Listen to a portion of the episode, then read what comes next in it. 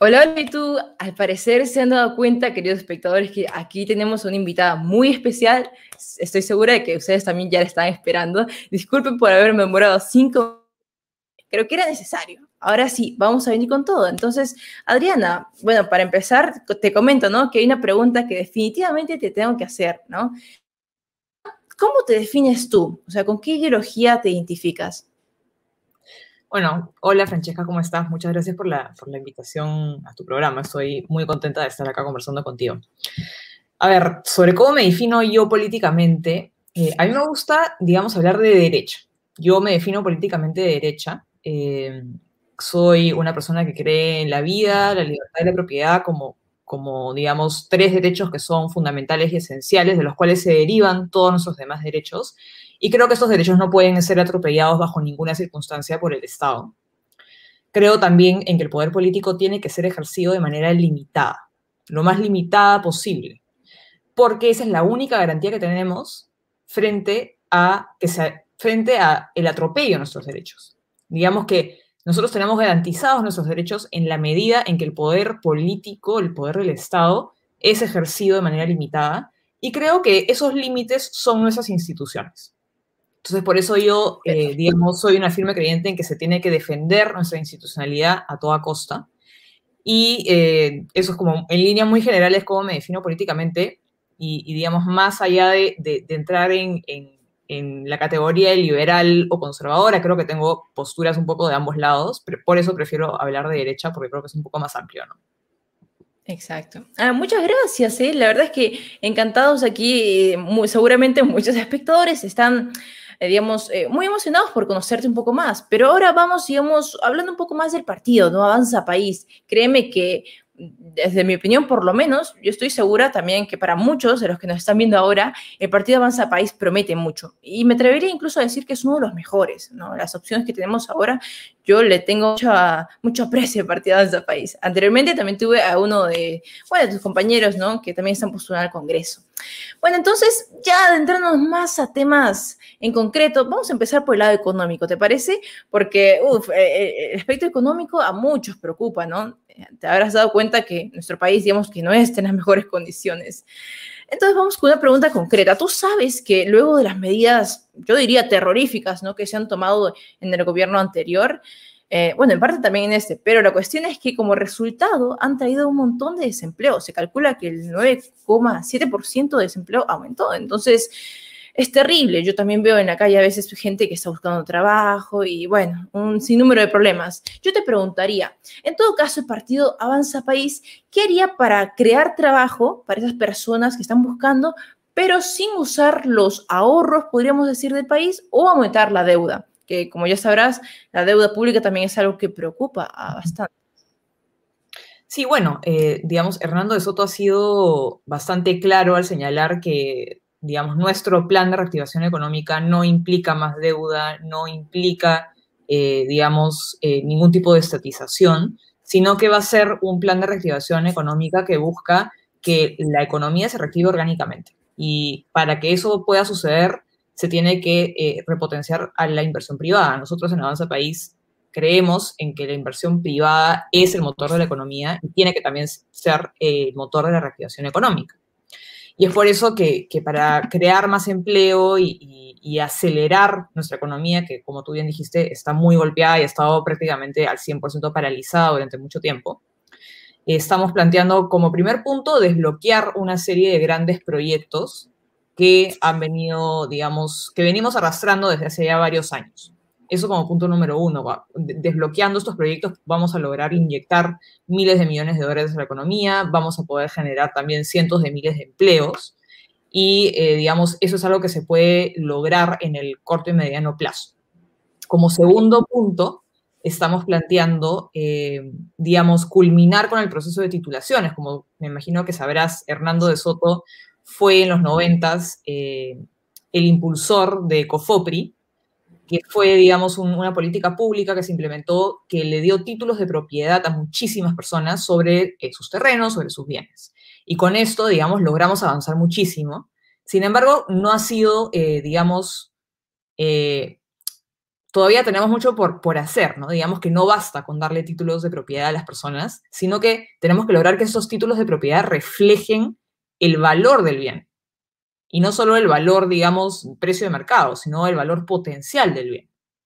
Y por eso estamos planteando también eh, implementar un programa de certificaciones, digamos, culminar con la titulación y luego también estandarizar estos títulos a nivel internacional para que sean transables a nivel internacional y también nacional y que con estos títulos valores los propietarios eh, puedan acceder a crédito y, digamos, puedan también insertarse en nuevas cadenas de valor, darles también a ellos las estructuras, digamos, societarias y legales que necesitan para ser más productivos. Porque lo que sucede es que en el sector informal, por más que tengan títulos de propiedad, eh, no tienen las herramientas para asociarse, para, para poder, eh, digamos, eh, vender acciones de sus negocios. Adriana, discúlpame, eh, discúlpame que te interrumpa de verdad, pero es que creo que ahorita, bueno, se ocurrió un corte, no estoy muy segura. Entonces, ¿podrías repetir la, la idea de nuevo? Es que no, no te llegué a escuchar. O sea, me quedé, qué pasó con internet. Creo que me quedé antes de que se corte en que, eh, digamos que tenemos que lograr que estos títulos de propiedad reflejen el valor eh, real del bien y sobre todo el valor potencial. Nosotros estamos planteando un mecanismo de certificaciones para hacer que estos títulos sean transables, no solo a nivel nacional, sino a nivel internacional, que se cumplan con todos los estándares que van a convertir a estos títulos de, propiedad en títulos valores. Y con esto vamos a lograr que las personas puedan, digamos, eh, insertarse en cadenas de valor. Vamos a también lograr que, que, digamos, el sector informal de la economía cuente con las estructuras legales que necesitan para poder crecer y ser más productivos que puedan asociarse con otras personas, no solo justamente, etcétera. Sabes, Adriana, muchos seguramente han escuchado acerca del plan que tiene Hernando de Soto para solucionar el problema de la informalidad, ¿no? que es algo que venimos trayendo hace tiempo y que lamentablemente año tras año ha ido aumentando. Entonces, eh, bueno, esa también es una propuesta muy atractiva, pero sabes, básicamente nos dijiste que podrías desbloquear ciertos, eh, se podría desbloquear ciertos proyectos para impulsar, ¿no? para crear trabajo y también tenemos por otro lado eh, digamos, los títulos de propiedad, ¿no? Para ya eliminar o reducir por lo menos este problema de, informalidad. Pero te preguntaría, eh, ¿qué proyectos en particular podríamos desbloquear para generar más empleo? Bueno, hay un montón de proyectos de, irrigación, como Majes Iguas, que, están, que se quedan a la mitad. Hay proyectos mineros también, que, como, Bambas, Conga, eh, Tamo Grande, con la Tamo Grande, digamos, que, digamos, fracasó hace ya casi 10 años, pero hay muchos eh, proyectos mineros y, proyectos no solo mineros, sino también extractivos o infraestructura que se han quedado paralizados por conflictos sociales y, si nosotros logramos sacarlos adelante, vamos a poder insertar, digamos, una, cantidad de dinero importante en la economía, vamos a poder generar empleo y también le vamos a dar, digamos, trabajo a empresas eh, que pueden, digamos, eh, contratar con estos grandes proyectos, ¿no? Entonces, esos son, son algunos proyectos que se podrían destrabar y que podrían, eh, digamos, darle un boost a la economía bastante rápido. Perfecto, pero entonces esto requeriría más gasto público en el sentido de que me mencionaste, ¿no? Que se debería inyectar, digamos, o impulsar de alguna manera a través de, de financiamiento, supongo, ¿no? En ciertos sectores, como creo que me pusiste el ejemplo de la minería, ¿o no? No, no, no. Son, son, son proyectos, eh, digamos, que, privados, ¿no? Son proyectos ah. privados. Digamos, el Estado no tiene que desembolsar dinero para sacar adelante estos proyectos. Sí, no, es que te comentaba eso porque a muchos ahora, digamos que da, un poco de miedo, ¿me entiendes? La participación o la intervención del Estado en la economía ya nos ha mostrado que no, es tan buena, ¿no? bueno, entonces, eh, comentarte, ¿no? Que así como mencionaste, digamos, hablando de la minería, o podríamos hablar también de otro sector, sabrás que, digamos, hay terrenos que han sido cedidos, eh, hablo de las concesiones eh, ferrovianas, digamos, ¿Qué, pasaría con las concesiones ferrovianas? Porque también es algo que preocupa a algunos. Eh, ¿qué, plantearía tu partido acerca de este problema? ¿A cuáles concesiones te refieres? Discúlpame. ¿Te refieres a la, de eh. O sea, sí, creo que de momento, o sea, la más conocida es la de Cusco porque eh, en Cusco todavía no hay un transporte, ¿no? Aparte del tren, ¿no? Para, digamos, para que los pobladores o tanto los turistas también puedan eh, moverse, ¿no? De, lugar en lugar. Mira, yo la verdad es que no, no conozco a detalle eh, cuáles son los términos de la concesión de, digamos, de, de la vía ferroviaria desde Cusco hacia Machu Picchu. Eh, tengo entendido que hay ciertos problemas porque, digamos, hay un monopolio y, parece que la concesión no, no, ha sido de todo transparente, pero como te digo, no conozco al detalle el, caso, entonces no podría darte una opinión realmente informada, pero, digamos, en líneas generales creo yo que tenemos Entiendo, claro, Adriana. Y bueno, comentarte... Sí. Comentarte que, bueno, creo, ¿no? Eh, que actualmente en el caso de Cusco todavía, o sea, ya, ya el monopolio es más o menos hace 10 años porque hay otra empresa, ¿no? Ferroviana que también ahora permite que justamente los pobladores puedan transportarse. ¿Sabes? Eh, justamente ahorita eh, Rodolfo Farias nos acaba, digamos, bueno, me acaba, acaba de apoyar, comentarte, Rodolfo, que muchas gracias por el apoyo, cualquier apoyo es bien recibido. Y justamente, Adrián, es una pregunta, me gustaría que ¿Qué otros proyectos de Avanza Perú, eh, qué otros proyectos Avanza Perú propone? ¿Qué proyectos o visión tecnológica ofrece tu partido a Perú? Bueno, nosotros creemos que, la innovación eh, en tecnología y en ciencia es importantísima, eh, pero creemos que esta tiene que ser llevada a cabo por, digamos, el sector privado y que es el Estado el que debe, digamos, asociarse o promover la innovación y eh, los avances tecnológicos del sector privado. Creemos que, creo que te he perdido. creo que perdí la conexión.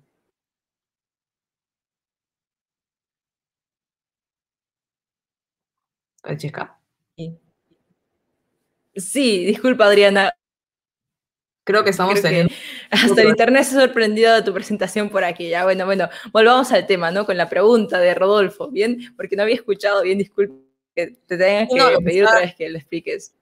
Lo que te estaba diciendo es que nosotros creemos que en cuanto a tecnología, el Estado tiene que eh, apoyar al sector privado.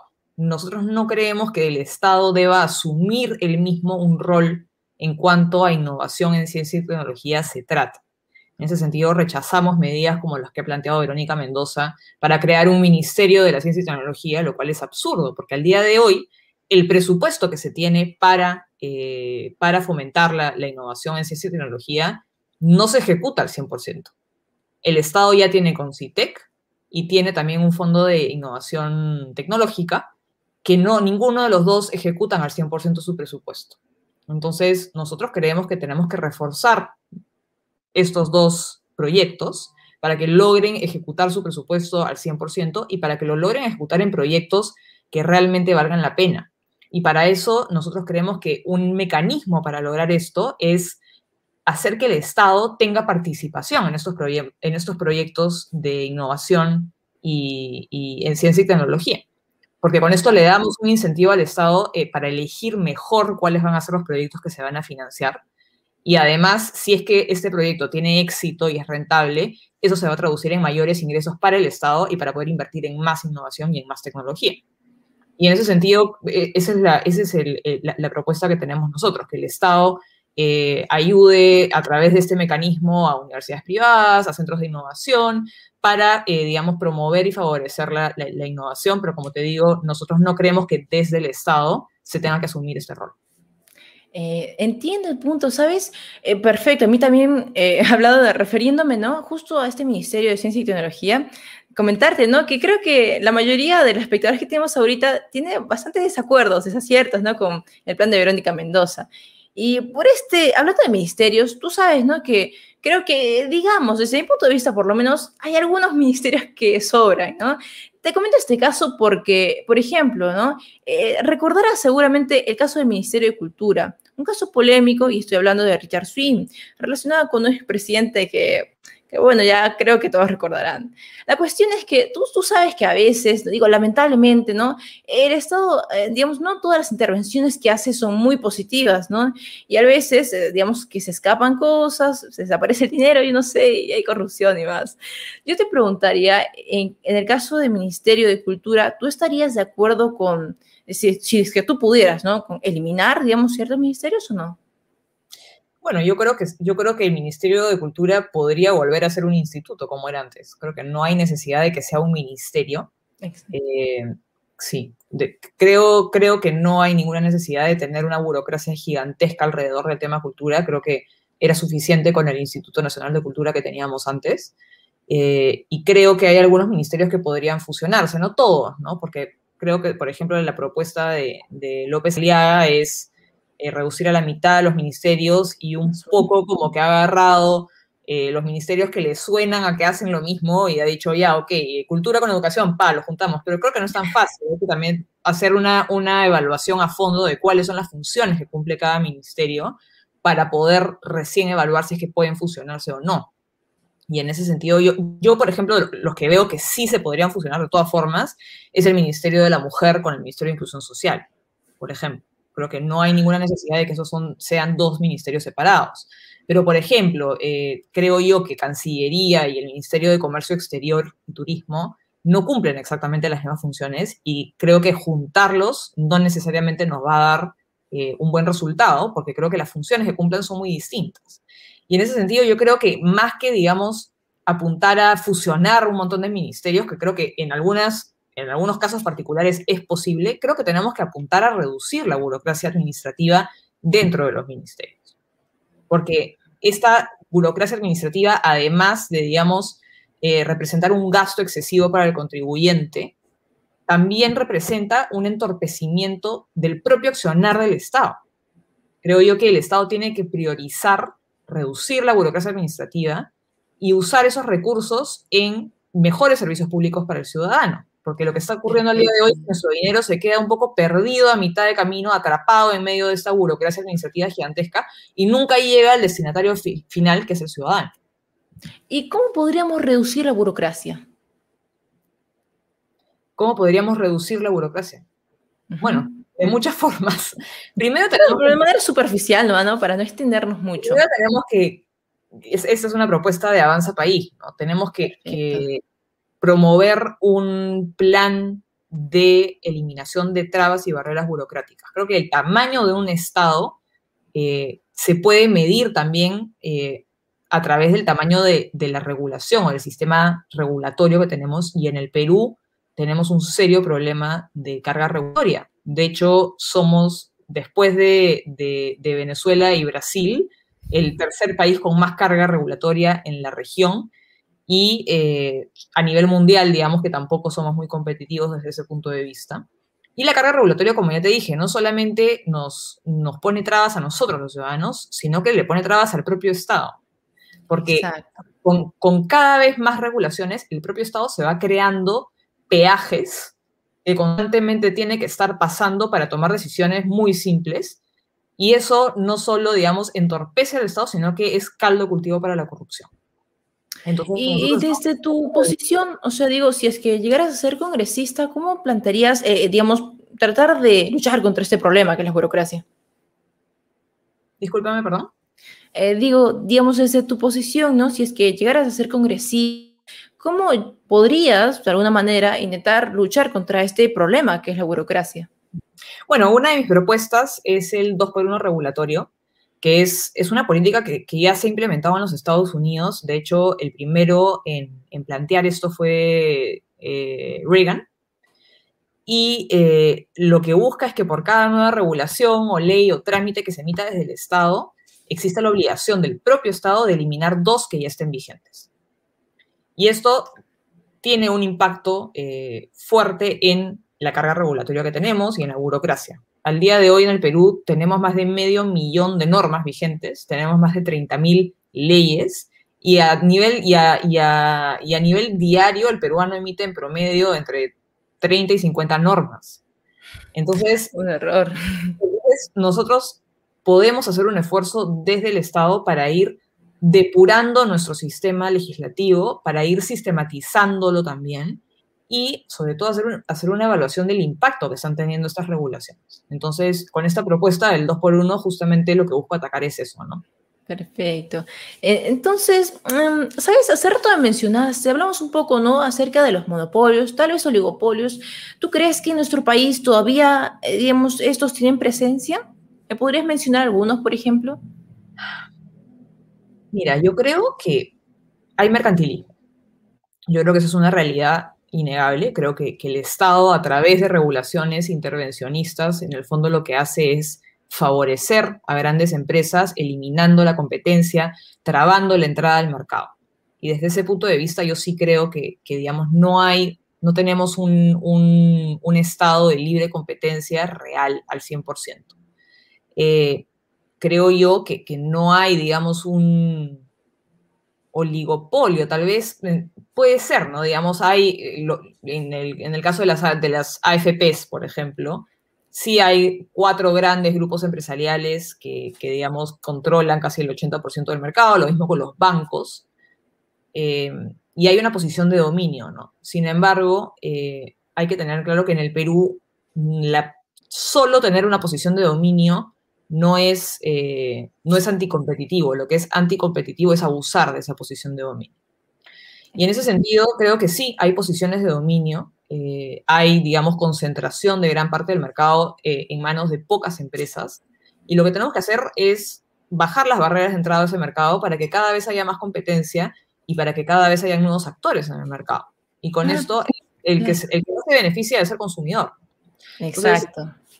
Sí. Y Adriana, desde el Poder Legislativo, ¿cómo se podría combatir ¿no? con, con esos oligopolios, podríamos llamarlo, tal vez, que tú has mencionado? reduciendo, reduciendo las trabas, las barreras de entrada al mercado. Este en realidad es trabajo de, de, Indecopi, ¿no? Y creo que desde el Congreso se podría hacer un trabajo de fortalecimiento del Indecopi, también para que tengan un poco más de, al día de hoy, lo que es o no es considerado una traba burocrática es un poco restringido. Entiendo. Mismo, digamos, es muy cuidadoso a la hora de decir si algo es o no es una barrera de entrada al mercado. Entonces yo creo que podríamos tal vez ampliar las facultades de Indecopi para que ellos tengan más espacio y puedan ir poco a poco eliminando barreras de entrada al mercado. Perfecto, Adriana. Eh, mira, te comento que justamente, eh, bueno, a Leo nos acaba, bueno, acaba de apoyar, digamos, el canal, ¿no? Con una donación. Muchas gracias a Leo. Y esta pregunta eh, va para ti, ¿no? Nos saluda y dice, te pregunta qué opinas acerca de la exclusión de, bueno, dos candidatos, Forsyth y López Aliaga, en esas elecciones. Seguramente tú ya has escuchado, ¿no? Por lo menos creo que de momento, digamos, las cosas están un poco mezcladas todavía, recién se van resolviendo los casos. He escuchado, ¿no? Que algunos dicen que López Aliaga va a apelar todavía, otros dicen que Forsyth ya salió, otros dicen que no. Pero en todo caso, ¿cuál es tu opinión? Ya cambiando un poco el, tema económico, ¿no? Y, digamos, eh, volviendo a la realidad tal vez social y política de nuestro país. A ver, este es un problema más grande, digamos que más allá de estos dos casos particulares, yo creo que, la, democracia en Perú se está también burocratizando. Se ha convertido en un trámite burocrático en el cual uno tiene que, llenar una serie de formularios y si están mal llenados, rechazado el trámite, uno no puede participar. Y eso evidentemente atenta contra el derecho a la participación política y sobre todo atenta contra el derecho de los ciudadanos a tomar sus decisiones en democracia. Yo creo que deben ser los ciudadanos y no un burócrata sentado en el jurado electoral o en el jurado nacional de elecciones el que tome la decisión de quién puede o no puede participar en una elección. Evidentemente hay algunos requisitos que cumplir que son importantes, eso nadie lo puede negar, pero no se puede reducir la participación en, democracia, en democracia a si pusiste un título o si escribiste bien eh, tu, nombre, o eso es ridículo. Sí, eh, en todo caso, ¿cuáles serían e, esos, esos aspectos necesarios ¿no? que, que tú consideras que sí deberían ser regulados para cualquier candidato? Bueno, evidentemente uno tiene que, postular en un partido político, tienes que, acreditar, digamos, que se han cumplido los procedimientos internos del partido. A eso me refiero con que hay ciertos requisitos que sí tienen sentido, pero hay otros requisitos como el, tema de, declarar todos tus títulos universitarios y si resulta que declaraste uno que no está en su NEDU, entonces te descalifican. Creo que hablando de Soto también, bueno, parecía, ¿no? Que su candidatura estaba peligrando por ese motivo, ¿no? Presentaron una tacha en su contra por no haber, ni siquiera por no, por, haber, digamos, consignado mal un título, sino que él, eh, digamos, tradujo al castellano el nombre de su título y puso bachiller, y acá no se llama bachiller. Pero digamos que no estaba bajo cuestionamiento el hecho de que él efectivamente había concluido sus dos años de estudios generales letras. Él simplemente, digamos, a la hora de, claro, digamos, en fin, pero ese tipo de detalles que son ridículos no pueden determinar si una persona va a participar o no va a participar de un proceso electoral. Ahora, en el, caso particular de Forsyth y Aliaga, el caso de Aliaga también me parece ridículo, porque mm, no, es, un ofrecimiento de dinero a cambio de votos el decir que si uno va a ganar la presidencia va a donar su sueldo. Esa, tacha no tiene ningún tipo de fundamento y es francamente eh, antidemocrático que se pretende excluir a alguien por decir qué es lo que va a hacer con su sueldo si es que ganase la presidencia. Eso no tiene ningún sentido y en todo caso a Verónica Mendoza también la deberíamos excluir porque ella está ofreciendo regalarle plata a los ciudadanos a través de bonos. ¿Y en el caso de Forsyth? En el caso de Forsyth creo yo que es un poco más ambiguo, ¿no? Porque él ha omitido, digamos, ha ocultado información. Ha ocultado información y eso evidentemente, digamos, refleja una falta de transparencia que, que digamos no es eh, ideal, no es óptima, pero, pero digamos a Martín Vizcarra lo han, eh, le han permitido permanecer en el proceso de haber hecho exactamente lo mismo. Entonces, claro, uno un raro, ¿no? Un poco raro, ¿cuál es el criterio? Si van a poner el requisito, entonces que sea igual para todos. Entonces. De hecho, sí, eh, justamente muchos se preguntaban, ¿no? Digamos que en este caso el jurado electoral ya haya puesto las leyes como tal, ¿no? Pero en caso de Vizcarra parece que se les ha olvidado, yo qué sé. en realidad es muy sorprendente, ¿no? Y yo no, no, quiero sospechar, digamos, yo preferiría ser optimista y confiar, ¿no? En las funciones que cumple este organismo, pero bueno, pero me, parece muy curioso. No, están dando buenas señales ellos. Exacto. No, están siendo muy transparentes, no están siendo uniformes con sus criterios, entonces evidentemente están dando malas señales y, están, digamos, manchando un poco el proceso electoral porque no hay transparencia. Perfecto, Diana. De hecho, creo que muchos comparten esta, esta postura también, ¿no?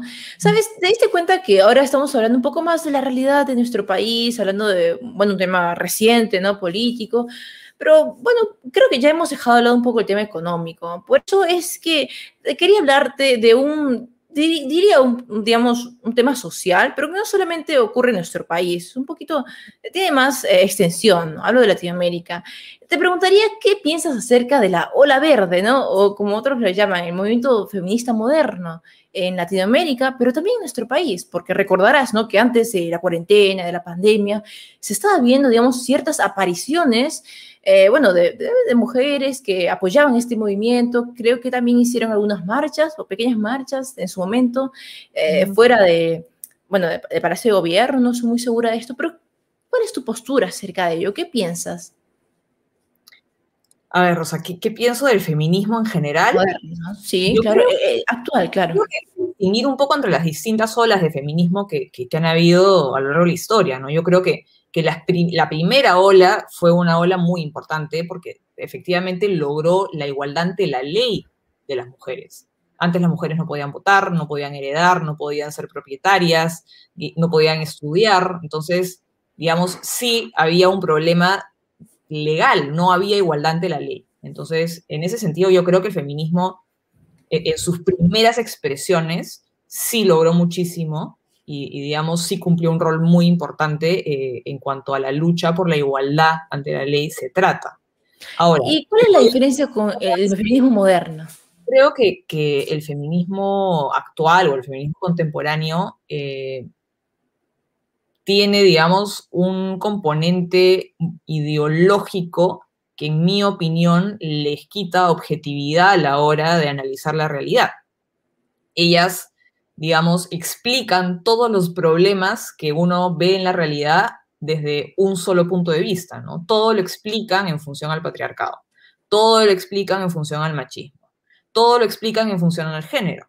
Entonces, creo yo que, que las cosas no son así. En la realidad, los problemas que uno ve, por lo general, tienen distintas causas. Entonces, pretender explicar todo desde un solo punto de vista, evidentemente eh, no nos va a dar ni un diagnóstico correcto ni soluciones correctas. Entonces, yo no, yo no estoy de acuerdo con el feminismo moderno porque considero que está muy ideologizado, que está muy radicalizado y que tiene una visión muy limitada de las cosas. Y eso, evidentemente, se va a traducir en malas políticas públicas. Eh, de hecho, en parte también comparto tu postura, Adriana. Vamos a seguir profundizando un poquito más en este tema social que creo que también incumbe, ¿no? A la cultura, a, nuestra, a nuestro país como tal. Pero antes de eso, eh, justamente Germán eh, acaba, digamos, de, hacer un apoyo, el cual agradezco mucho, Germán, y es acerca del voto voluntario. Yo te he escuchado, Adriana, en algunas de tus entrevistas, ¿no? Hablar acerca, digamos, de esta propuesta. Entonces, bueno, Germán nos comenta sobre el voto voluntario, se sabe que este eh, Congreso es atomizado, entonces, ¿cómo se logrará para que esto se haga realidad? ¿Y qué se necesita para hacerlo? O sea, digamos, creo que te pide profundizar un poquito más en esa propuesta, ¿no? Que en realidad es muy interesante porque ahora, digamos, mucha gente no quiere votar en realidad o no sabe por qué candidato o por qué partido, ¿no? Eh, que no sabe qué elegir, pero lamentablemente para no, digamos, tener que pagar la multa, a veces tiene que bueno, dejarse llevar, ¿no? Lamentablemente el problema de esto es que muchos, muchos ciudadanos no se ponen a, digamos, a ver el plan de gobierno de un partido político o de ver un candidato, y ahí por eso, ¿no? A veces se van votando por cualquier persona. Sí, bueno, a ver, respecto al, a lo que está mencionando Germán, ¿no? que, el próximo Congreso probablemente sea un Congreso bastante atomizado, eh, es cierto, y probablemente esté igual o más atomizado que el actual, sin embargo, creo yo que el actual sí ha logrado, digamos, eh, encontrar consensos y han aprobado un montón de leyes pésimas, pero las han aprobado, ¿no? Entonces, desde ese punto de vista, yo creo que el hecho de que el Congreso esté atomizado eh, sí puede hacer más difícil el lograr consensos para aprobar eh, proyectos de ley o iniciativas legislativas, pero eso no lo convierte en imposible. Y desde ese punto de vista, yo creo que que va a ser eh, un trabajo importante eh, el, poner en debate el tema del voto voluntario y va a ser también difícil lograr los consensos, pero creo que es eh, algo posible y, yo, digamos, voy a hacer todos los esfuerzos necesarios para poder lograr el consenso y aprobarlo. Este, y, digamos, ¿qué se necesita para hacerlo? no se necesita nada, simplemente se tiene que cambiar la constitución y, señalar que el voto es facultativo y, y no obligatorio, ¿no? Porque al día de hoy, si uno no va a votar, eh, nos cobran una multa y si no pagamos esa multa, no, nos suspenden nuestros derechos civiles, no podemos firmar contratos, por ejemplo. Entonces, y yo, yo, creo que también en parte por esa razón es que el populismo de algunos políticos funciona tan bien, ¿no? Porque a veces la gente, como te dije antes, no se da el tiempo para revisar las propuestas, ¿no? Ni compararlas, ni nada, y bueno, decide confiar en la palabra de un político. Bueno, pasando de tema, la verdad es que yo en lo personal también concuerdo en esa parte con el voto voluntario, creo que es una buena propuesta, no sé si ustedes, eh, los que están viendo este directo, también la compartan. Y sabes, Adriana, bueno, ahora que ya hemos respondido esta pregunta, y Germán, de nuevo, gracias por el apoyo. Recuerden que este canal, digamos, es viable en parte por todo el apoyo a través de los comentarios o apoyos como ese también. Pero sabes, Adriana, punto. ¿Te acuerdas que estamos hablando del feminismo? Es que en serio es algo, bueno, que en parte preocupa bastante, ¿no? Y incumbe, creo, a toda la sociedad, no solamente a las mujeres o a varones. Creo que no se trata de discriminar ahí, sino simplemente hablar de todo nuestro país. Tú habrás visto seguramente que antes de la pandemia, por ejemplo, en países como Argentina se veían movimientos mucho más grandes que en Perú, por así decirlo. En todo caso, yo creo, ¿no? Que, no sé, ¿tú crees que tendrán algún motivo? O sea, ¿por qué crees que estas mujeres que apoyan este eh, feminismo moderno salen a, las calles, por ejemplo, a realizar protestas o algún tipo de, presentación? ¿Por qué crees? ¿Cuál será su motivación? Creo que es un poco difícil decir cuál es, la motivación de cada una de estas personas, ¿no? Yo, yo no puedo meterme en sus cabezas, no, no, no sé qué es lo que, no, sé exactamente cuáles son las motivaciones individuales de cada una de estas personas que, digamos, se ve movilizada por, por, estos temas y, deciden salir a manifestarse. Lo que yo creo, digamos, es que creo que cuando, cuando uno, digamos, adopta estas ideologías, es porque, digamos, te brindan una explicación fácil a cosas que no son tan fáciles de entender siempre. Entonces creo que es, ese, ese es el atractivo de este tipo de, movimientos y, de ideologías, porque, claro, te, dan una explicación muy fácil para todos los problemas que uno enfrenta en la vida. Y, y, además es una explicación que, digamos, deposita la culpa de los problemas que uno enfrenta eh, en otro. Eso no quiere decir que no, que no necesariamente puedan estar en otro. Evidentemente hay muchos problemas que son responsabilidad de otras personas, pero creo que, que, digamos, hay una explicación un poco simplista de las cosas que te da una, una explicación fácil y que además nos permite, eh, digamos, echarle la culpa a otro sobre algunas cosas. Exacto. y de hecho, como tú lo mencionaste, creo que es un problema muy grande, en el sentido de que hay muchas razones, ¿no? Supongo por las cuales diferentes personas tendrán sus motivos. Pero ¿tú crees que el machismo será uno de estos? ¿Tú crees que el machismo es una realidad que se puede evidenciar en nuestro país, por ejemplo? Sí, o sea, yo creo que es evidente que hay machismo, ¿no? Decir que no existe el machismo también es un poco taparse los ojos. Eh, pues estoy segura que tú has experimentado machismo, yo también, o sea, pero, pero digamos que tratar de explicar todo en base al machismo tampoco es real. Entonces, hay que reconocer que, probablemente hay problemas que son generados en parte por el machismo, pero seguramente también por otras cosas. Entonces, ahí está, el, ahí está la complejidad, ¿no? Que, digamos, uno tiene que aceptar que, que evidentemente hay actitudes machistas en nuestra sociedad, pero que no siempre son la explicación para todo.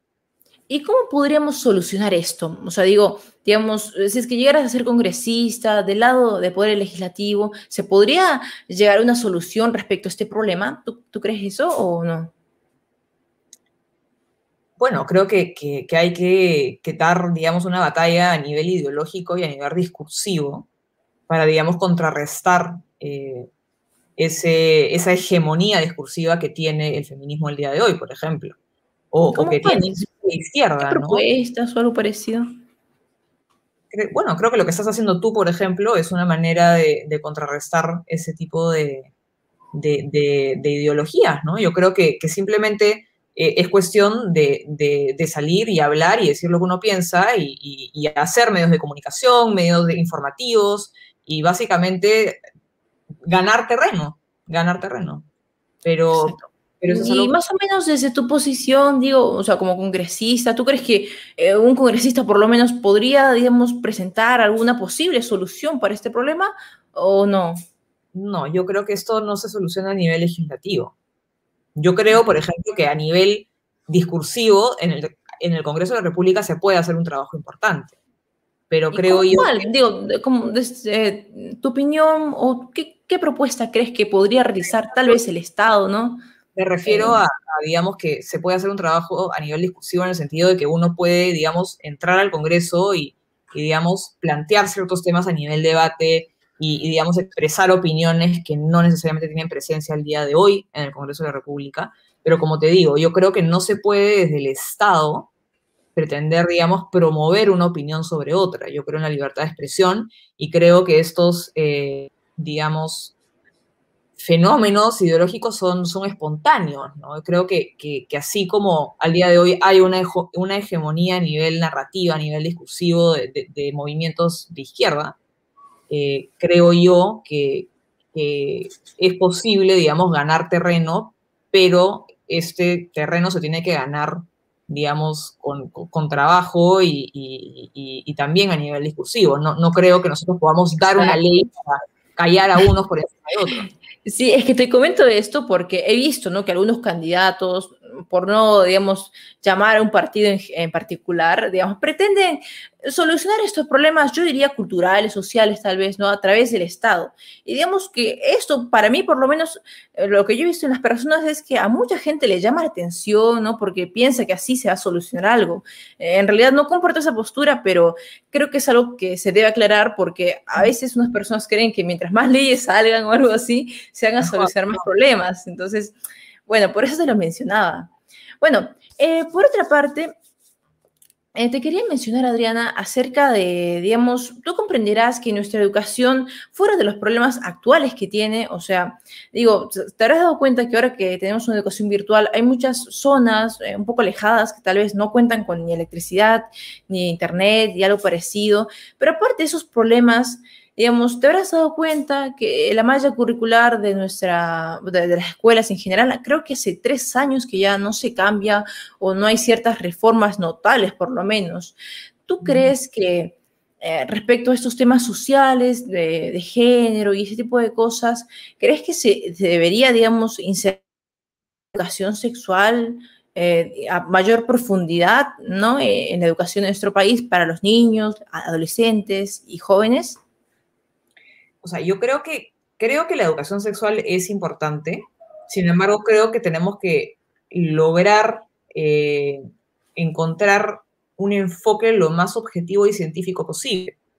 Creo yo que tenemos que enseñarle a los jóvenes sobre eh, sexualidad, sobre control de la natalidad, pero digamos, sin hacer valoraciones sobre estos hechos. En la medida de lo posible, eh, digamos, tratar de ser lo más objetivos y, digamos, científicos posibles a la hora de transmitir esta información, porque creo que lo que ha venido ocurriendo durante los últimos años es que eh, se, enseñan estos temas con una carga valórica que, digamos, no debería ser, no, debería estar presente, eh, hubo toda esta polémica respecto al enfoque de género o la ideología de género, como uno quiera llamarla, y, evidentemente, ¿no? Se, estaba planteando desde los textos educativos la idea de que el género es una construcción social, eh, lo cual no, digamos, no es cierto, ¿no? El género existe, sin embargo, eh, digamos, responde a una realidad biológica que es el sexo. Entonces, Entiendo. Eh, pero bueno, lo comentaba porque, bueno, creo que en algunos países, y otra vez hablo de Argentina, ¿no? Se implementó una educación sexual, digamos, que muy aparte, digamos, de hablar de temas concretos, científicos, también decidió, eh, digamos, añadir, ¿no? Ciertos temas, no sé si llamarlos sociales o culturales, como por ejemplo hablamos de las comunidades eh, LGTB, ¿no? O minorías, se podría decir o la homosexualidad, la transexualidad. ¿Tú estarías de acuerdo con que en este ámbito, es decir, hablando de educación sexual, se traten estos temas o no?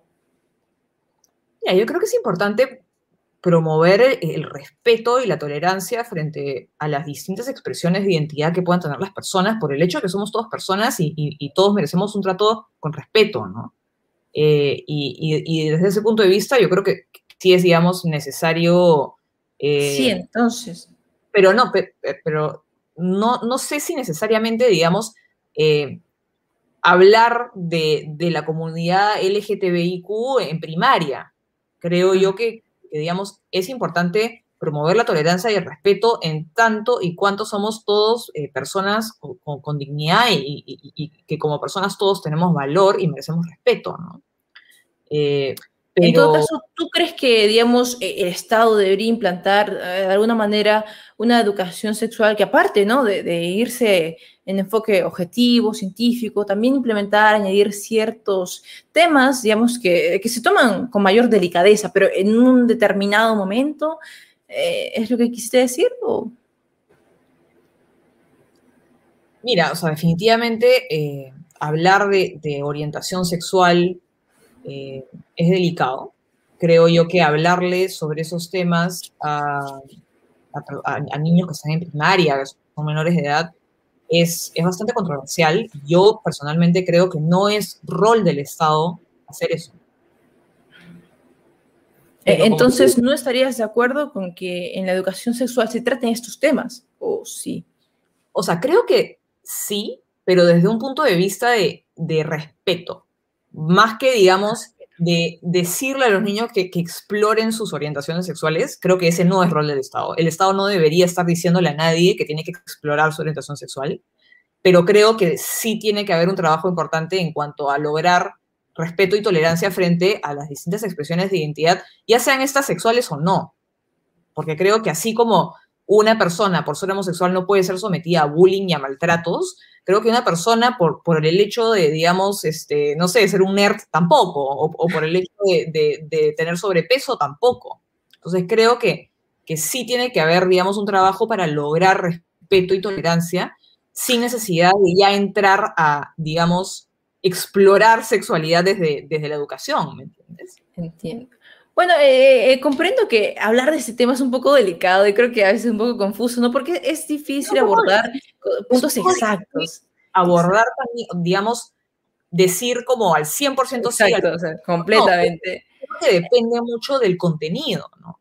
Creo que, que, que, yo no podría decirte, no, no se puede hablar en lo absoluto sobre ese tema porque tampoco, tampoco sería razonable. Yo creo que, digamos, sí se puede hablar sobre esos temas, pero depende mucho de cómo se hable, de qué es lo que se quiere incluir en la currícula, qué es lo que se dice en el texto. Creo que es un poco, digamos, ver caso a caso y en función a eso ver si es apropiado o no es apropiado. Comprendo, en serio, créeme, que se generan muchos conflictos también, eh, es un tema muy discutible. Entonces, ¿qué te parece si vamos digamos, a otras propuestas, otros problemas que también vemos, eh, bueno, en nuestro país, ¿no? Te habrás dado cuenta que hay ciertas empresas, digamos, que bueno, más directamente hablo de Odrich, ¿no? Que es em, el nombre de una empresa que ha sonado bastante, porque, bueno, ha cometido ciertos actos, no, no, no profundizaré más en ello, pero que han demostrado, ¿no? Por lo menos eh, lo, corrupta que puede ser que puede ser nuestro Estado. Sabes, tú seguramente has escuchado que el candidato López Aliaga, ¿no? Muchas veces, en muchas entrevistas, eh, menciona que va a luchar, a combatir contra Odebrecht y tiene ciertas propuestas. Yo te preguntaría si es que el Partido Avanza País también decidió tomar cierta importancia, ¿no? A uno, este, un problema como estos, o no. ¿Qué propuestas tiene acerca de ello? Acerca del caso Odebrecht en particular, creo que, es importante entender que, hay separación de poderes. Eh, digamos que estos casos se tienen que ventilar en, el Poder Judicial y, es en, ese marco en el cual se tiene que tomar una decisión y, hay responsabilidades, pero creo yo que, es un poco problemático, digamos, eh, tener como plan de gobierno o como una propuesta desde el Ejecutivo eh, la intervención en un proceso judicial. Creo yo que ahí hay un problema, ¿no? Un presidente no puede hacer promesas respecto a un caso que tiene que ventilarse en el Poder Judicial, porque eso implica una intromisión en un poder del Estado. Habiendo eh, dicho eso, habiendo dicho eso, creo que, evidentemente el caso de Odebrecht ha tenido muchos problemas. El acuerdo que se firmó con el Ministerio Público es un acuerdo muy poco transparente, nunca se hizo público, nunca supimos cuáles eran los términos y condiciones. Creo que se ha abusado de la figura de la colaboración eficaz eso, eso está clarísimo. Se ha, se ha logrado impunidad a través del acogimiento de la colaboración eficaz y eso no lo podemos permitir. Entonces creo que, lo que se puede hacer tal vez es a través de una reforma eh, legal, digamos, delimitar de mejor manera lo que, eh, digamos, en qué consistiría la colaboración eficaz. Y creo que tenemos que también eh, revelar exactamente qué fue lo que se transó y cuáles fueron los acuerdos a los que se llegaron entre el Ministerio Público y la empresa y yo considero que Odebrecht no debería operar más en el Perú. Exacto, creo que, es algo que también muchos comparten. Pero digamos, para evitar este tipo de situaciones que evidentemente incomodan a muchos, ¿qué haríamos? ¿O qué harías, digamos, tu partido? O tal vez tú también desde tu postura, si es que llegaras a ser congresista, ¿qué podrías hacer? ¿Tú crees que podrías plantear alguna solución para que no vuelvan a ocurrir estas situaciones que en realidad, bueno, eh, generan mucha indignación, ¿no? Por parte de la, de la gente, de los peruanos.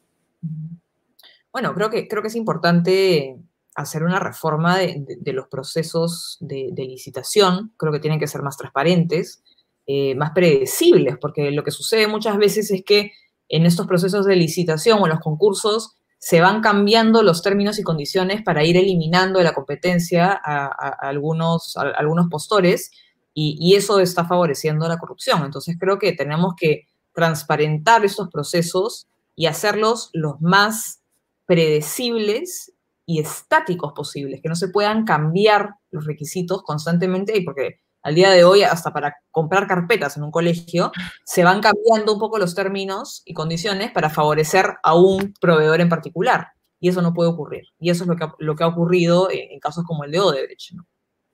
Entiendo. Eh, muchas gracias por opinar acerca de este tema que en realidad se tratado en bastantes medios de comunicación porque no solamente es un caso ¿no? que implica a Perú únicamente, sino al resto de Latinoamérica. Te comento que oh, aquí Eduardo eh, Martel acaba de bueno, de hacerte una pregunta, pero antes quería agradecerle mucho, Eduardo, porque, Eduardo, comentarte que este tipo de apoyos para el canal significa mucho, ¿no? Ya que, digamos, eh, en sí, yo me encargo de este canal, pero es un poco es complicado a veces eh, seguir y seguir con los videos. Y bueno, comentarles que eh, para Adriana, digamos, Eduardo nos está preguntando si es que consideras a los congresistas actuales como sediciosos. Por ejemplo, el caso de Merino llamando militares. Eh, ¿Y qué opinas acerca de Alarcón?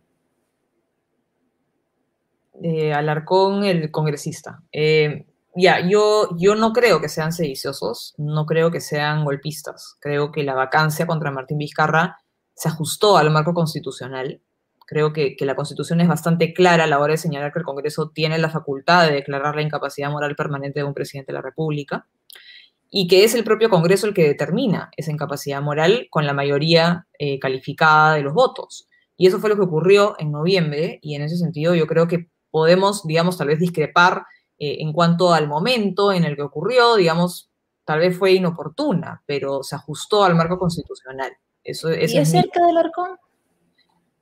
Acerca de Alarcón, eh, pero discúlpame, pero no, no me acuerdo muy bien qué, fue exactamente lo que hizo Alarcón en el marco de, del...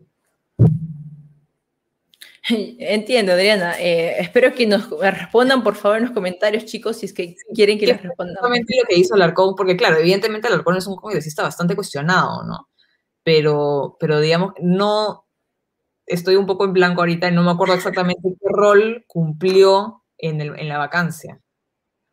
No sé si alguien. Bueno, entonces, chicos, por favor, coméntenos acerca de, respectivamente, y sean específicos, ¿no? Acerca de qué quieren que opine Adriana, pero hablando de Alarcón. Entonces, espero que nos respondan, por favor, porque. Dime.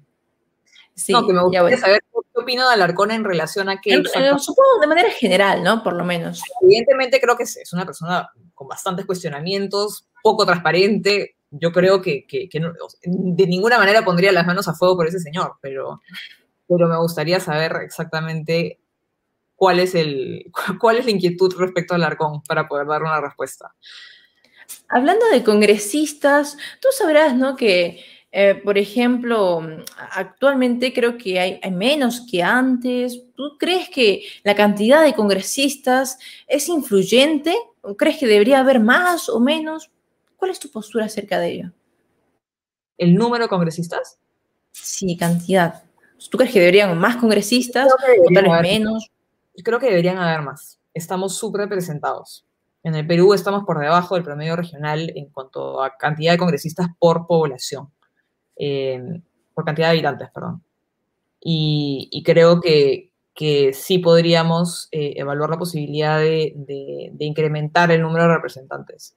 Definitivamente es, es, un problema, ¿no? Y creo yo que la crisis de representación que estamos viviendo también se debe en parte a que, a que son muy pocos congresistas representando, representando a, 33 millones de peruanos, ¿no?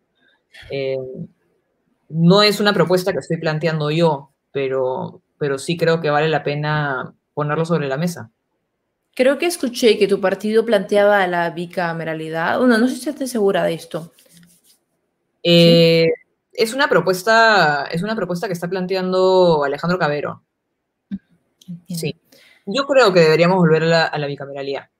Yo estoy planteando otras reformas en, materia política, que es eh, elegir al Congreso en distritos electorales uninominales más pequeños para justamente poder eh, garantizar la representación óptima. Creo que lo que está ocurriendo con nuestro Congreso actual y con el sistema de listas partidarias es que la relación que debería haber entre representantes y representados está diluida.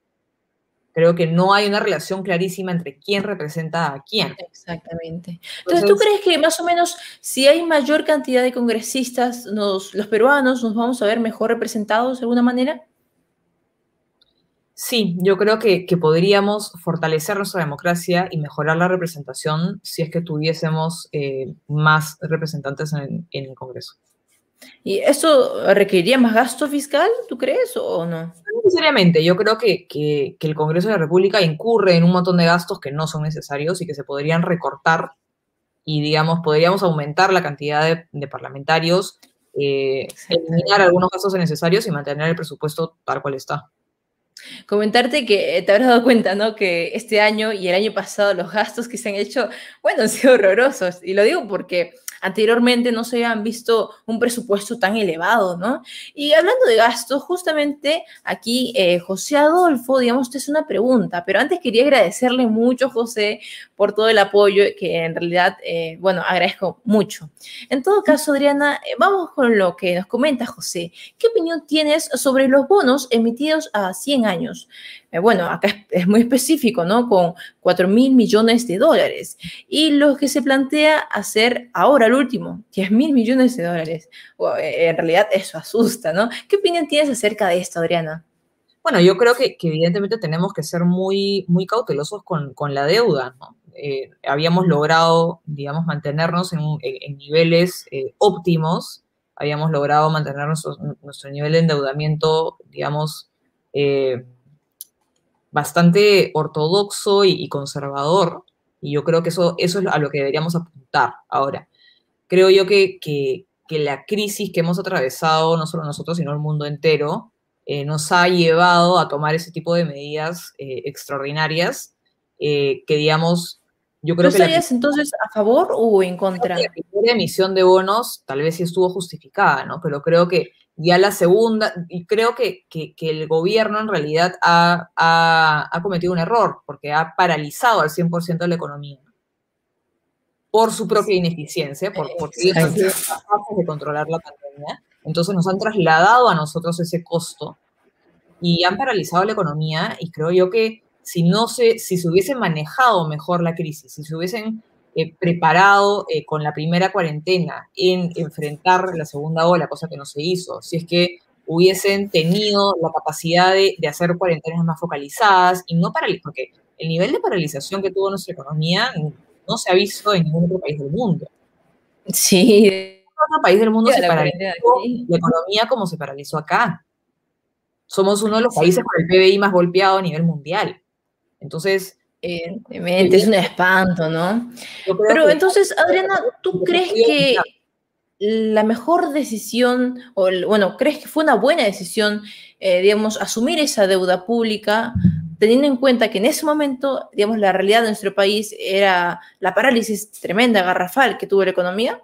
¿O crees que hubiera habido otra mejor salida? Mira, yo creo que, que la salida, o sea, digamos, en un mundo ideal, hubiese sido controlar la pandemia de manera medianamente razonable, no paralizar la economía al 100% y, digamos, no tener la necesidad de endeudarnos eh, a 100 años. Pero en todas las circunstancias, yo creo que, que, digamos, la primera emisión de bonos se justificaba por el nivel de crisis. Ahora, ya la segunda, creo que no. Creo que ahí simplemente ha sido el Estado eh, siendo ineficiente y nuevamente trasladándole el costo de su propia ineficiencia a la ciudadanía y a las próximas generaciones que van a tener que pagar esa deuda. Y yo creo que, ya estamos sobrepasando los niveles de deuda que, que, digamos, deberíamos tener que responsable tener. Exacto. ¿Sabes qué es lo que más preocupa de la deuda, Adriana? He escuchado, ¿no? Que a veces la deuda, digamos, no puede ser eh, a veces o simplemente es un medio, ¿no? A veces puede ser empleada de buena manera, con ciertos países, pero a veces también de mala manera. Y creo que nuestro país en parte ha demostrado que ha hecho gastos, bueno, terribles, ¿no? Habrá escuchado, por ejemplo, el caso de los cupcakes de Sagasti, que en su momento se hizo muy polémico. Creo que es uno más de los casos que demuestran bueno, ¿cómo es que nuestro Estado decide llevar las cosas? Bueno, entonces ya para ir cambiando de tema, voy a agradecer de nuevo a José, en serio, muchas gracias por todo el apoyo que está dando el canal.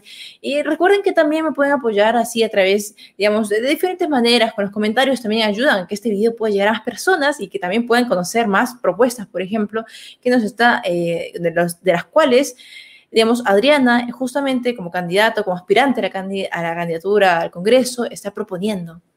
Bueno, entonces, Adriana, eh, tú sabrás que actualmente hay, digamos, un problema, ¿no?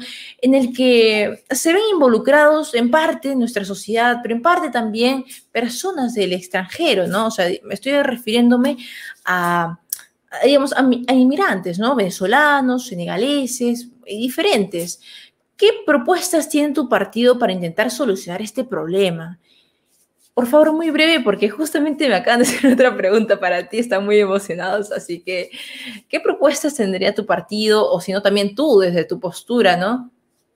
Sí, bueno, Hernando de Soto acaba de pronunciarse sobre ese tema, ¿no? Nosotros eh, creemos en que evidentemente Venezuela está atravesando una crisis humanitaria horrorosa, causada por el socialismo del siglo XXI, causada por las políticas chavistas de control de precios, de asistencialismo, de planificación central de la economía, y son estas propuestas que, partidos como Frente Amplio y Juntos por el Perú quieren replicar en el Perú, eso hay que tenerlo muy claro. Y, en ese sentido, tenemos que ser solidarios con estas personas que están viniendo a nuestro país para eh, encontrar nuevas oportunidades y para encontrar, digamos, eh, trabajo y encontrar, digamos, una nueva vida, ¿no? Porque la, eh, en la escuela eh, las cosas son inviables. Eh, ya hay casi un 80% de Venezuela vive en la pobreza extrema. Entonces nosotros tenemos que tomar en consideración e, eso y de hecho el Perú, digamos, ha hecho un esfuerzo importante para abrirles las puertas del país a los venezolanos que, que, que, han migrado. Mm. Y, y definitivamente e, entiendo el punto, pero sabrás, ¿no? Que en parte, algunos, digo, ¿no? Esas personas que viajan, ¿no? Yo creo que muchos tendrán buenas intenciones de trabajar, pero sabes que también hay delincuencia, ¿verdad?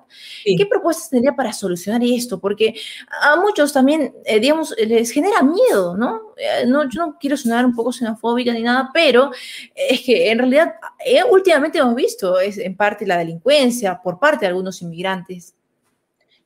Sí, a ver, eh, creo que es importante no generalizar, ¿no? Yo creo que la gran mayoría de los venezolanos que llegan al país se han integrado a nuestra sociedad, eh, trabajan, generan valor en nuestra economía, y yo creo que eso es positivo. Ahora, hay un grupo pequeño de venezolanos que cometen delitos, pero creo yo que, que, que se está, digamos, magnificando esto. Y, y, y, muchas veces se magnifica con fines políticos. De hecho, cerca del 2% de los crímenes son cometidos por extranjeros. Sin embargo, la percepción es que, es que eso no es así. La percepción es que solo los extranjeros cometen delitos y eso no es así. Entonces, creo que hay que ser responsables a la hora de, de, de, abordar este tema. Es importante no generalizar. Pero, por otro lado, creo que nosotros tenemos que ser muy severos con las personas que cometen delitos. Si nosotros le estamos abriendo las puertas de nuestro país a personas que vienen de fuera, lo mínimo que les pedimos es que cumplan con nuestro ordenamiento legal, que no, que no cometan delitos, que no se dediquen a cometer delitos. Y en ese sentido yo creo que a las personas que cometen delitos, pues tenemos que expulsar. Adriana, justamente, eh, digamos, cambiando un poco de tema, disculpa que te interrumpa, pero es que muchos, eh, creo que hay muchos espectadores que tienen ganas de hacerte muchas preguntas. Entonces, voy a agradecer a Carlos eh, Forero por la donación. De verdad, Carlos, muchas gracias. Esto apoya mucho el canal. Y bueno, Adriana, ahí va la pregunta. ¿Sabes si Hernando de Soto plantea titularizar los bienes de los informales usando blockchain? Sí, sí.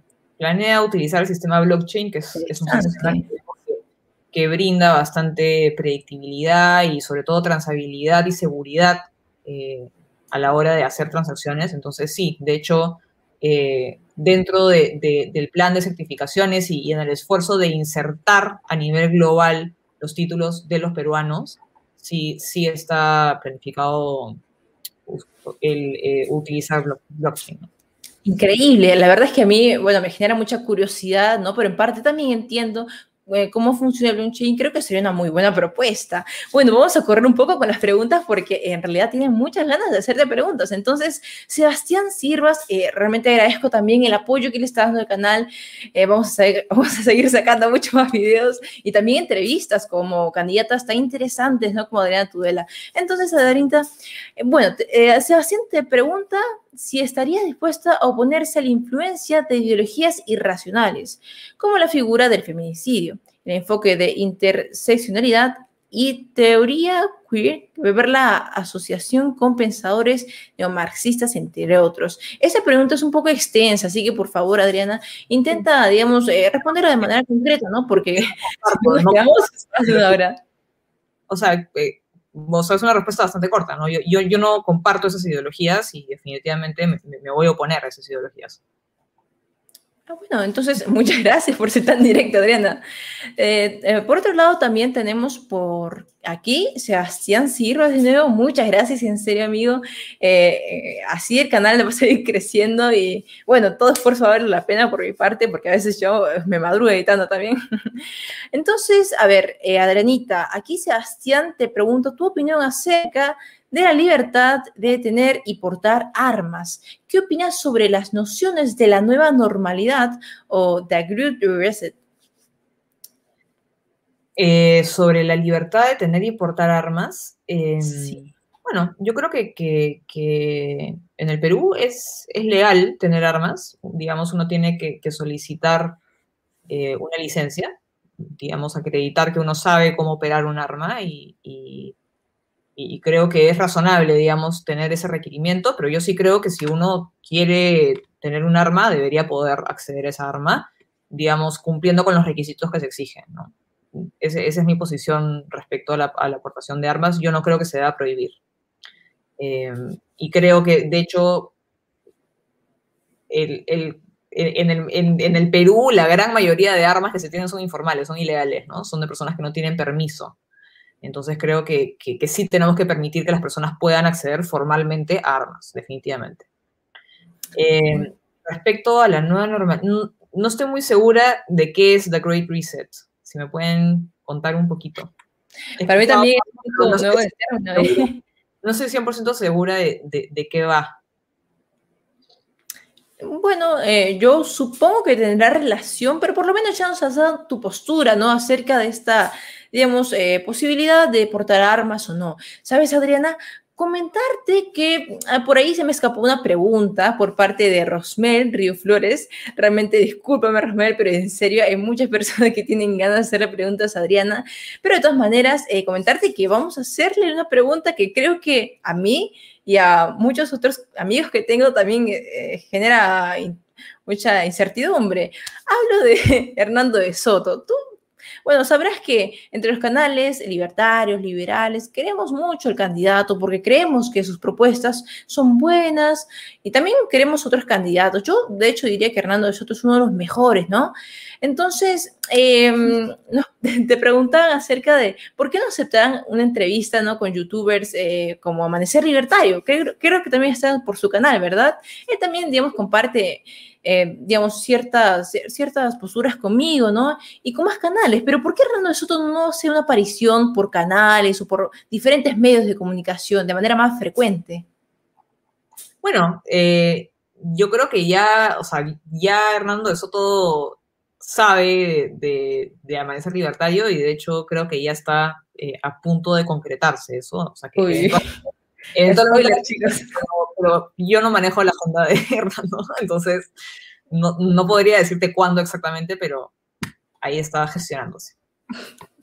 Bueno, creo que ya les arruinaba la sorpresa a los chicos, pero de todas maneras, eh, decirles que seguramente yo ahora estoy viendo lo personal a Hernando de Soto más activo, ¿no? En los medios, lo hice en diferentes entrevistas y sería increíble verlo tanto en el canal de Mirko, ¿no? En Amanecer Libertario, como también por acá o por otros canales, que también, bueno, concuerdan con esta postura y por lo tanto también apoyamos mucho acerca, eh, digamos, las propuestas que tiene.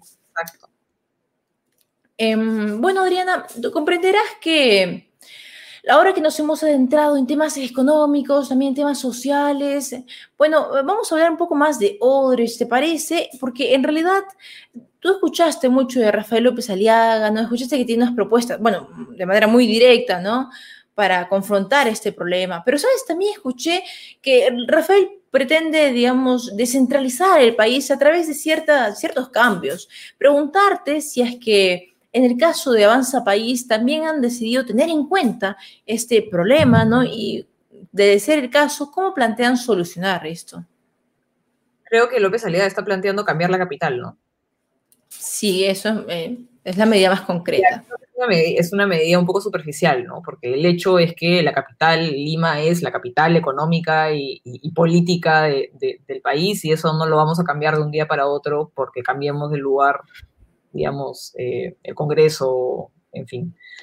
Em, creo que, el, trabajo por descentralizarnos es un trabajo mucho más profundo que implica mucho más que, digamos, poner la capital en, en otra ciudad. ¿Y qué propuestas tendría Avanza País? O bueno, por si las tiene, o en todo caso, eh, ¿qué plantearías tú, ¿no? Desde tu postura.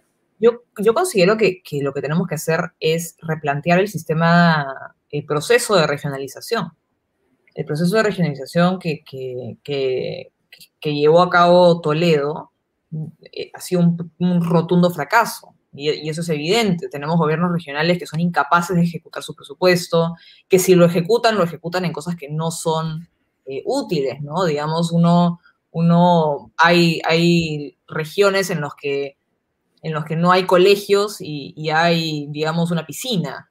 Entonces, hay ahí un trabajo que hacer importante y yo considero que, a los gobiernos regionales se les ha dado tal vez una excesiva eh, discrecionalidad, una excesiva, eh, sí, una excesiva discrecionalidad. Se han creado unas especies de minifeudos que no tienen la capacidad de ejecución de presupuesto y que no tienen la capacidad de gestión necesaria para poder desarrollar sus regiones. Y yo creo que, tenemos que replantearnos ese proceso y, replantearnos cuáles son las funciones de los gobiernos regionales, de los gobiernos locales, de los gobiernos provinciales, para poder lograr el desarrollo de, nuestras regiones y, digamos, descentralizar desde el desarrollo económico.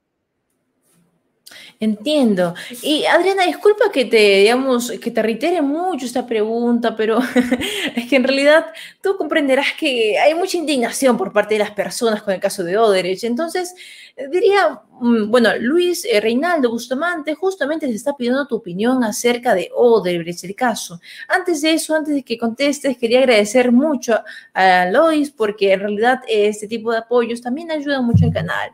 Y bueno, Adriana, ahora sí, ¿qué opinas acerca del caso ¿no? de Odebrecht? Bueno, creo que es el peor caso de corrupción que hemos vivido en nuestra historia reciente. Creo que es cualitativamente y cuantitativamente el peor caso de corrupción, el más terrible y, el más grave que hemos visto en, las últimas décadas. Creo que, es, es, gravísimo porque es una empresa eh, extranjera que ha comprado a cuatro, cinco gobiernos. No, cuatro eh, gobiernos. Más o menos, eh, creo que sí, ¿no? Pero, son innumerables. Toledo, Alan, Ollanta y, bueno, PPK de, con Toledo, ¿no? Pero evidentemente es gravísimo. Es gravísimo y, es algo que no puede volver a ocurrir bajo ninguna circunstancia. Y, el poder que, tenía Odebrecht en el país, eh, digamos, continúa, porque vemos que el caso no, no progresa, vemos que el Ministerio Público llegó a este famoso acuerdo con la empresa y se ha logrado la impunidad de, los principales implicados en el caso a través de esta figura de la colaboración eficaz. Eh, resulta que Odebrecht no nos va, o sea, nos va a indemnizar una miseria y nosotros y nos han demandado internacionalmente. Entonces, me parece que es una falta de respeto, es una falta de respeto hacia, hacia, la ciudadanía. Justamente como tipo de empresas que se encargan de construcción, digamos que mueven mucho dinero, ¿no? Y, y este caso simplemente demuestra cómo es que se van como porque yo creo que hay motivos detrás. Pero comentarte, como le dije antes, no solamente ocurrió con Perú, sino también con otros países, algo que te refleja que digamos, eh, el monstruo no solamente es de un lugar, ¿no? Sino se extiende más. Bueno, eh, otra vez por aquí tenemos la participación de José Adolfo. José, muchas gracias.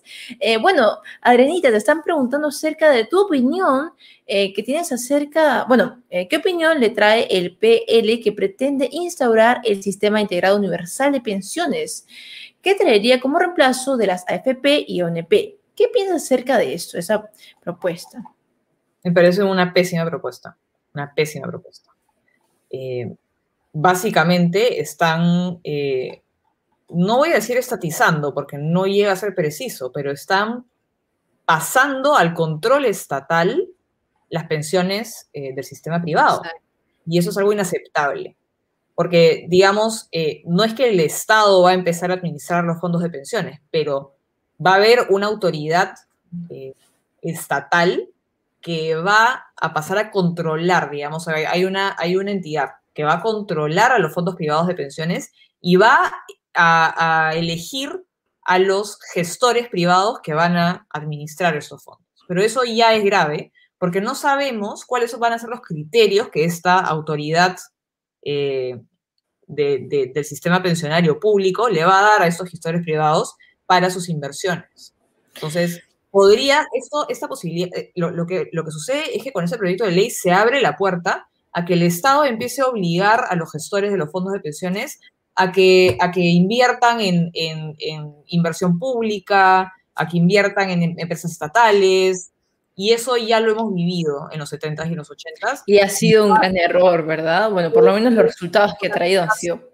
Se robaron las pensiones de los peruanos porque, porque se utilizó las pensiones de los peruanos del sistema público de pensiones en construir carreteras, en construir edificios públicos, y hasta el día de hoy el Estado tiene una deuda gigantesca con los pensionistas que no ha pagado. Entonces, nosotros no podemos permitir que una cosa así vuelva a ocurrir.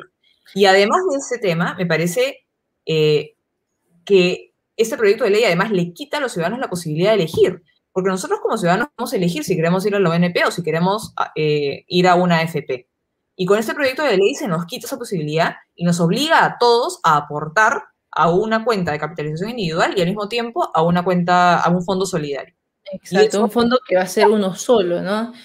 Bueno, eh, Adriana, disculpa que te corte, pero también tenemos otra pregunta por acá por parte de Aleo Bravo. Muchas gracias, Aleo. Gracias por el apoyo que le estás dando al canal. Y bueno, Adriana, te preguntas tu opinión acerca eh, del sector privado. Ah, bueno, ¿Qué opinas acerca de que el sector privado acceda a la vacuna contra el COVID? Considerando el escándalo del vacunagate, seguramente habrá escuchado de los 487, bueno, no diría únicamente funcionarios del Estado, pero también otras personas que han estado involucradas en eso, ¿no? Ha generado también mucha aberración por parte de las personas, porque será, serás consciente, ¿no? De que llevamos tiempo esperando una vacuna, por lo menos gran parte de la población está esperando esa vacuna, enterarse de esta noticia ha sido espantoso para algunos. Entonces, ¿qué opinas acerca de esto? Bueno, creo que es, es, indignante lo, que ha sucedido. Eh, han sido personas que, no han entendido que su poder político no es ilimitado y, que han ejercido su, su poder político en beneficio propio eh, y se han aprovechado de su posición de poder para acceder indebidamente a una vacuna cuando había miles de peruanos muriendo en las calles, cuando estaban nuestro personal eh, médico y de primera línea enfrentando el, COVID sin ningún tipo de protección. Creo yo que no tiene nombre lo que ha ocurrido y, además creo yo que es evidente que es un caso de corrupción eh, terrible porque se trata de una empresa estatal china que le ha, en el fondo, dado una prebenda al Estado peruano, este famoso lote de vacunas de cortesía, en el fondo no es más que una coima, para que cierren un contrato de exclusividad con ellos. Y esto, y esto, digamos, nadie lo está diciendo tan claramente, pero eso es evidentemente lo que ha ocurrido. ¿Y tú crees entonces que el sector privado debería acceder a la vacuna contra el COVID? Sí, yo creo que sí, creo que, apenas sea posible, deberíamos evaluar la posibilidad de permitir que laboratorios autorizados privados importen y comercialicen la vacuna. E, entiendo que, en este momento, digamos, eh, hay, no hay oferta, no hay oferta de vacunas, digamos que, los países están un poco peleando los lotes y, por el momento entiendo que no hay eh, negociación con privados si bien hay algunos países que ya están conversando sobre esa posibilidad, tengo entendido que la India ya ha decidido que sí lo va a hacer. Sé que México y Australia también están considerando esa posibilidad. Entonces yo creo que el Perú, apenas sea una posibilidad, debería hacerlo, porque no podemos depender al 100% del Estado para inmunizarnos. Eso va a tomar Exactamente. Justo cuando el Estado nos ha demostrado que aparte de ser ineficiente, digamos que oculta ciertas cosas, o por lo menos los políticos que tenemos ahora, ¿no? Miren, Sebastián Sirvas nos ha hecho otra pregunta. A ver, Adrianita, por favor, ¿podrías contestar esto? Pero antes, agradecerte por tercera vez, creo, Sebastián, muchas gracias. Miren, eh, te están comentando acerca de, a ver, ¿Cree que, cree que, ¿Crees que existen tendencias autoritarias en el enfoque adoptado por ese plan y en su seguimiento de la Agenda 2030? ¿Qué planes tiene para ese plan? ¿Qué opinas acerca de la despenalización de ciertas drogas? Em, a ver, no, no sé exactamente a qué tendencias autoritarias se, está refiriendo sobre ese plan. Así que si, me lo puede precisar, tal vez le puedo dar una respuesta. Y sobre el tema de la despenalización de las drogas, yo estoy a favor de, permitir el uso tanto medicinal como recreativo de la marihuana. Considero que no hay, digamos, mayores fundamentos para permitir el consumo de sustancias como el tabaco o el alcohol, que también tienen un demostrado efecto dañino en nuestra salud pero al mismo tiempo prohibir la marihuana. ¿no? Yo creo que, que no hay ningún fundamento sólido, consistente, que, que, permita hacer esa diferenciación y en ese sentido yo estoy a favor de que se permite tanto su uso como su comercialización. Perfecto, Adriana. Eh, de hecho, muchas gracias por darnos tu postura acerca de esto, pero eh, bueno, comentarte, ¿no? Que actualmente, digamos que dentro de la comunidad liberal, libertaria o tal vez de derecho, conservadora, ¿no? Algunos eh, creen que los dos candidatos, eh, o los mejores candidatos que tenemos ahora son Hernando de Soto y Rafael López Aliaga. Hemos hablado muchas veces de esto, de hecho se han generado muchas controversias por esto. O, perspectiva, ¿no? ¿Cómo crees que el candidato Rafael López Aliaga ha hecho su campaña? ¿Tú crees que ha sido populista?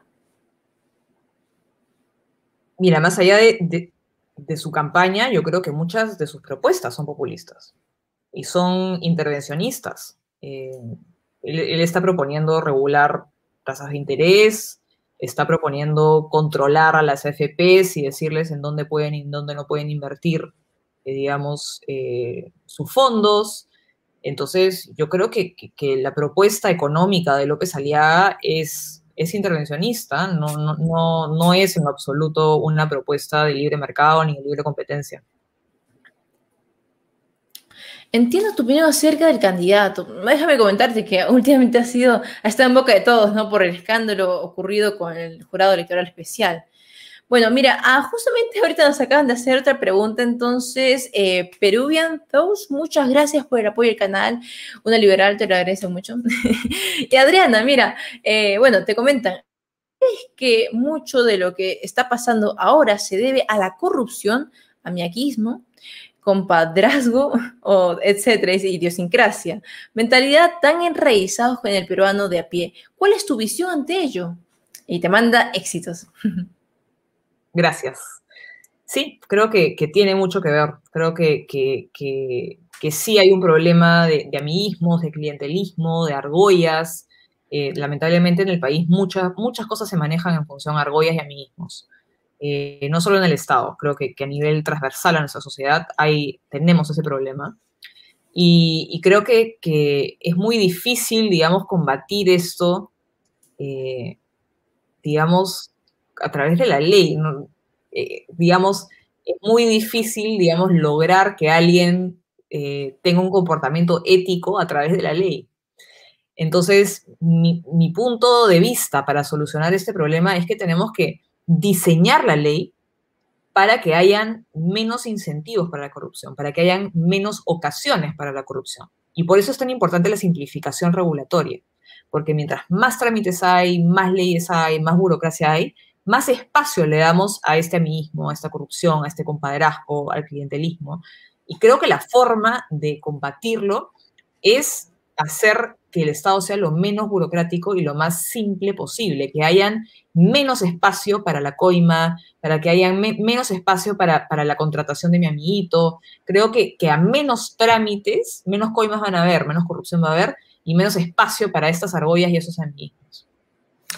Gracias, muchas gracias Adriana por responder todos los, todas las preguntas que han tenido. Estoy segura de que muchos espectadores que hemos tenido están casi convencidos de que, bueno, para apoyarte, ¿no? Esas elecciones. Y bueno, supongo que también habrán otras oportunidades en las que puedas aclarar más preguntas, porque por lo que veo tienen muchas preguntas. Entonces, Adriana, comentarte, ¿no? Que, bueno, realmente en lo personal yo te deseo muchos éxitos, veo que eres una candidata con propuestas interesantes.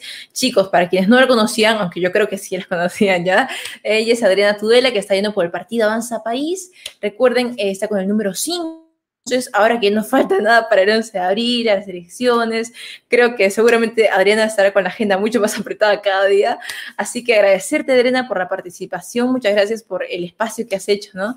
Y bueno, decirles, chicos, que eh, espero que también apoyen a Adriana. Yo estoy segura que es una persona que va a tener muchos éxitos. Entonces, Adriana, si quisieras despedirte para ir cortando esa transmisión.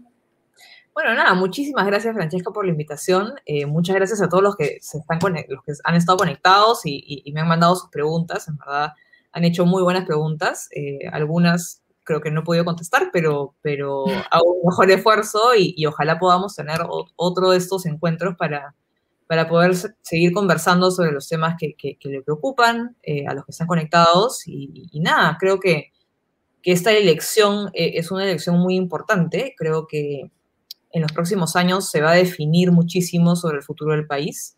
Yo estoy postulando porque yo veo con mucha preocupación lo que está ocurriendo. Creo que el estatismo, el populismo, la demagogia ya nos están empezando a enseñar sus dientes. Y creo que es muy importante esta elección porque vamos a definir si es que nos dejamos comer por este populismo y por, y por este estatismo o si logramos, digamos, seguir avanzando en libertad y, si vamos a, seguir creciendo y generando cada vez más oportunidades para todos. Y eh, yo estoy dispuesta a, dar esa batalla por nuestras libertades, por, la, por mantener el derecho que tenemos de tomar decisiones por nosotros mismos y no, digamos, eh, ser eh, coactados o maniatados por el Estado. Creo que, que, sobre todo la elección del Congreso va a ser muy importante Creo que, viendo todo lo que ha hecho este Congreso, eh, somos más conscientes de lo importante que es tener a personas con criterio y personas responsables en el Congreso.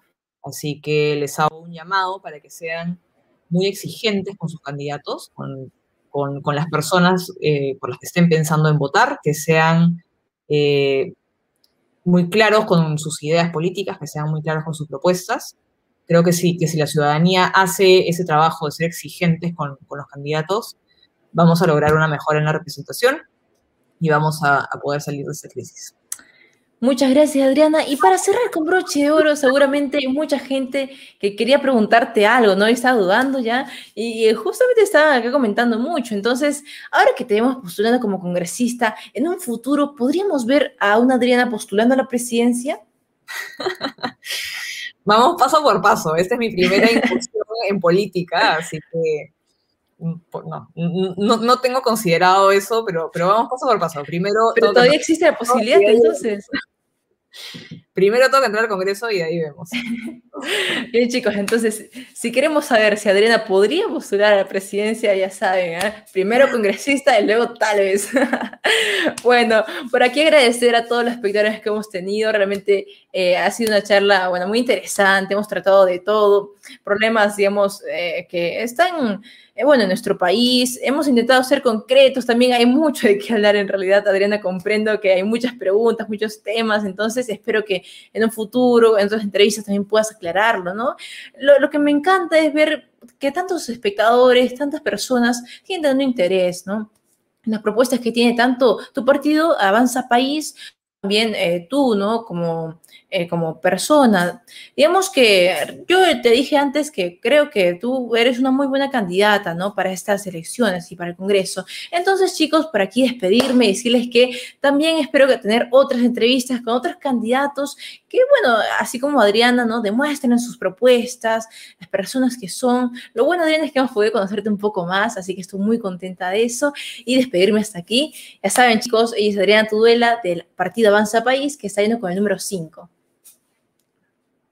Bien, entonces eh, nos vamos despidiendo. Ha sido un gusto y nos vemos en la próxima entrevista. Muchas gracias, Francesca.